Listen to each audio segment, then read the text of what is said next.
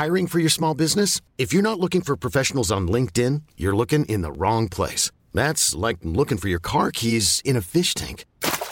LinkedIn helps you hire professionals you can't find anywhere else, even those who aren't actively searching for a new job but might be open to the perfect role. In a given month, over 70% of LinkedIn users don't even visit other leading job sites. So start looking in the right place. With LinkedIn, you can hire professionals like a professional. Post your free job on linkedin.com slash achieve today.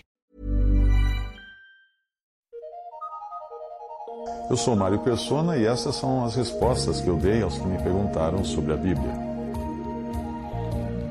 Você perguntou se servos servos, verdadeiros servos, perderiam a salvação, e para isso você mencionou a parábola do servo prudente em Mateus 24, 45 a 51, e também a parábola dos talentos em Mateus 25, 14 a 30, indagando como poderíamos afirmar que o crente não perde a salvação se nas duas parábolas Jesus está falando de servos e não de incrédulos, e nelas os servos negligentes são lançados nas trevas exteriores. As passagens são estas. Quem é, pois, o servo fiel e prudente que o seu senhor constituiu sobre a sua casa para dar o sustento ao seu tempo? Bem-aventurado aquele servo que o seu, que o seu senhor, quando vier, achar servindo assim. Em verdade vos digo que o porá sobre todos os seus bens. Mas se aquele mau servo disser no seu coração, meu senhor tarde virá, e começar a espancar os seus conservos e a comer e a beber com os ébrios, Virá o Senhor daquele servo num dia em que o não espera, e a hora em que ele não sabe, e separá-lo-á e destinará a sua parte com os hipócritas, e ali haverá pranto e ranger de dentes. Mateus 24, 45, atente bem para esta frase, separar, separará a sua parte, destinará a sua parte com os hipócritas, os fingidos.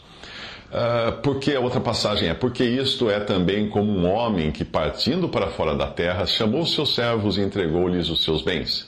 Mas, chegando também o que recebera um talento, disse: Senhor, eu conhecia-te que és um homem duro, que ceifas onde não semeaste, e ajuntas onde não espalhastes, e atemorizado escondi na terra o teu talento. Aqui tens o que é teu. Respondendo, porém, o seu senhor disse-lhe: Mal e negligente servo. Sabias que ceifo onde não semeei e ajunto onde não espalhei? Lançai, pois, o servo inútil nas trevas exteriores, ali haverá pranto e ranger de dentes. Mateus 25, 14 a 30. Quando você lê os evangelhos, tenha em mente que ali não existem cristãos, mas apenas judeus. A igreja, cristianismo, a igreja só seria fundada em Pentecostes Portanto, antes disso não existia cristianismo do modo como nós o conhecemos, e nem pessoas tendo o Espírito Santo habitando nelas, como é hoje o caso de todo aquele que verdadeiramente crê em Jesus. Os discípulos do Senhor eram judeus, adoravam no templo de Jerusalém e ofereciam sacrifícios de animais mortos, como José e Maria fizeram no início dos evangelhos. Quando Jesus curava, ele ordenava à pessoa que tinha sido curada que se apresentasse aos sacerdotes do templo, do templo de Jerusalém, para as oferendas que a lei, a lei mosaica, determinava em casos assim. Entenda que nada disso faria sentido se aquilo lá fosse cristianismo, mas estava bem de acordo com o judaísmo. O próprio Jesus deixou claro que estava aqui neste mundo tratando com judeus e não com gentios. E ele respondendo, a passagem diz, e ele respondendo disse: Eu não fui enviado senão as ovelhas perdidas da casa de Israel. Mateus 15, 24. Ao enviar os seus discípulos, ele também deixou claro que a missão deles nada tinha a ver com os gentios, mas era exclusivamente para os judeus. Jesus enviou estes doze e lhes ordenou, dizendo: Não ireis pelos caminhos, pelo caminho dos gentios, nem entrareis em cidade de samaritanos, mas ide antes as ovelhas perdidas da casa de Israel. Mateus 10, de 5 a 6. Tendo isso em mente, é preciso entender também que o evangelho que Jesus e seus discípulos pregavam era o evangelho do reino, anunciando o rei que havia chegado para reinar. Um rei tem súditos, e entre eles podem ser encontrados os que são fiéis ao rei e os que não são fiéis, que apenas fingem ser fiéis. O reino que era anunciado, apesar de ter sua origem nos céus e por isso ser chamado em Mateus de Reino dos Céus, devia ter sido instalado na terra caso os judeus recebessem o seu rei. Como os judeus não receberam o rei, o reino passou a existir aqui em forma invisível, conforme o Senhor avisou nesta passagem. E interrogado pelos fariseus sobre quando havia de vir o reino de Deus, respondeu-lhes e disse: O reino de Deus não vem com aparência exterior, nem dirão ei-lo aqui ou ei-lo ali, porque eis que o reino de Deus está entre vós. Lucas 17, de 20 a 21. Mesmo estando o rei entre eles, os judeus, os judeus não se davam conta de que se encontravam dentro da esfera de um reino que reúne tanto joio como trigo, tanto falsos como verdadeiros, tanto servos uh, falsos como como servos verdadeiros e súditos do rei. Virá um dia, porém, quando o rei Jesus voltar para estabelecer na terra o seu reino de modo manifesto, visível a todos, e então os maus servos serão lançados nas trevas exteriores. Mas quando isso acontecer, a igreja, que são os salvos por Cristo da atual dispensação, já terá sido removida da terra pelo menos sete anos antes disso acontecer. Quando haverá o arrebatamento, que pode acontecer a qualquer momento, e quando Cristo descerá, uh, quando os, os verdadeiros cristãos que foram levados ao arrebatamento descerão com Cristo para o evento que é descrito em Mateus capítulo 25, onde você encontra detalhes lá. Resumindo, nos evangelhos você não encontra a igreja, pois esta não existia ainda, e o Senhor prometeu que edificaria a sua igreja em Mateus 16, 18, usando o verbo no futuro. Nos evangelhos, a relação dos homens com Cristo era a de servos com um rei, porque ele veio para reinar reinar sobre os seus. Mas João 1,11 diz que os seus, que eram judeus, não o receberam. Então algo novo acontece após a morte, ressurreição e glorificação do Senhor, que é transformar em nova criação todo aquele que recebe a Cristo, não como rei, porque agora ele não está tratando com judeus apenas, mas como Senhor, como está em João 1,12 e Romanos 10, 9.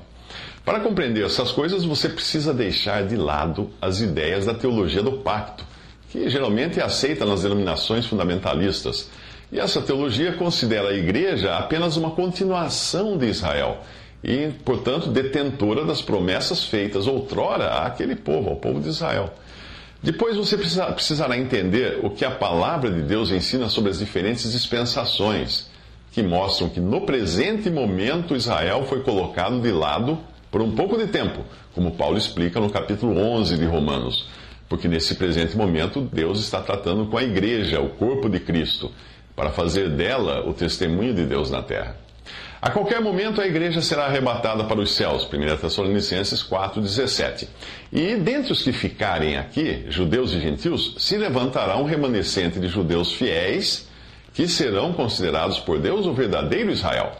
Esse remanescente anunciará que o rei está voltando para reinar, ao que muitos gentios atentarão e se converterão em súditos do rei Jesus quando ele estabeleceu seu reino de mil anos na terra.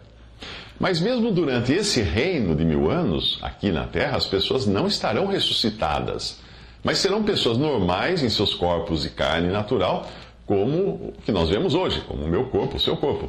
E essas pessoas terão sobrevivido à grande tribulação. Terão passado pela grande tribulação e saído, e saído dela vivos, não morrerão. É por isso que, ao descrever a grande tribulação em Mateus 24, o Senhor diz que se aqueles dias não fossem abreviados, nenhuma carne se salvaria. Carne fala do corpo. Mateus 24, 22. A terra, então, durante esse reino de mil anos de Cristo, será restaurada, mas apenas o suficiente para servir de morada para os que habitarão no reino, no reino de Cristo. Enquanto isso, a igreja reinará com Cristo a partir do céu. Durante esse reino de mil anos de Cristo na terra, as pessoas adoecerão, porém terão recursos de cura, e morrerão de velhas, ou serão mortas quando pecarem. A passagem eh, que eu vou citar mostra como será o governo de Cristo na terra nesse reino, com julgamentos diários de manhã daqueles que pecarem. E a passagem depois fala dos que morrerão de idade avançada. E na outra passagem, que eu vou citar a seguir, fala de cura para as nações. Obviamente, no céu não haverá nações, como existem hoje, mas elas existirão na terra, durante o reino, o reino de mil anos de Cristo. No céu não haverá morte, no céu não haverá doenças, mas existirá morte, existirá doença aqui no reino de Cristo. Vamos à primeira passagem, que está nos Salmos. Os meus olhos estarão sobre os fiéis da terra, para que se assentem comigo. O que anda num caminho reto, esse me servirá. O que usa de engano não ficará dentro da minha casa. O que fala mentiras não estará firme perante os meus olhos. Pela manhã destruirei todos os ímpios da terra, para desarraigar da cidade do Senhor todos os que praticam a iniquidade. Isso está em Salmo 101, 6 a 8, é uma passagem profética falando do reino milenial de Cristo. Outra passagem: E exultarei em Jerusalém, e me alegrarei no meu povo, e nunca mais se ouvirá nela voz de choro, nem voz de clamor. Não haverá mais nela criança de poucos dias, nem velho que não cumpra os seus dias.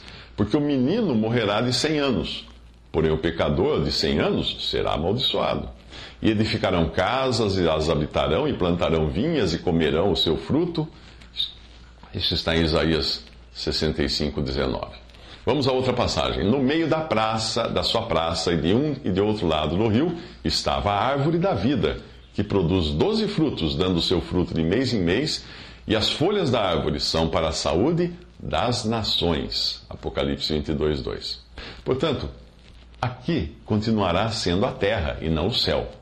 No final dos, dos mil anos, os céus passarão com grande estrondo, e os elementos ardendo se desfarão, e a terra e as obras que nela há se queimarão. 2 Pedro 3,10. E haverá novos céus e nova terra em que habita a justiça. 2 Pedro 3,13. Dos quais a Bíblia não fala quase nada, por se tratar do estado eterno. Mas repare que nas passagens que eu mencionei, fala de nações. Você não precisa de nações no, no céu, não é mesmo? Portanto, voltando à sua pergunta inicial, os servos de que falam os evangelhos, as passagens nos evangelhos, as parábolas, não são necessariamente salvos por Cristo, mas apenas sujeitos a Cristo de coração, os genuínos, ou por conveniência, os fingidos, os hipócritas, como acontece hoje na cristandade. Por isso existe a possibilidade de aqueles que nunca se converteram de verdade, mas apenas fingiram, serem lançados no lago de fogo. Mas como você mencionou em outra, em outra carta, em outra parte da sua, da sua carta, do, do seu e-mail, os que creem realmente em Cristo têm sim a promessa inabalável de João 14,16, que diz: Eu rogarei ao Pai, e ele vos dará outro consolador, para que fique convosco para sempre. Obviamente, alguém que foi salvo por Cristo tem o Espírito Santo habitando em si para sempre. E não poderá jamais se perder, pois o Espírito Santo não ficaria nessa pessoa para sempre se ela fosse lançada no lago de fogo.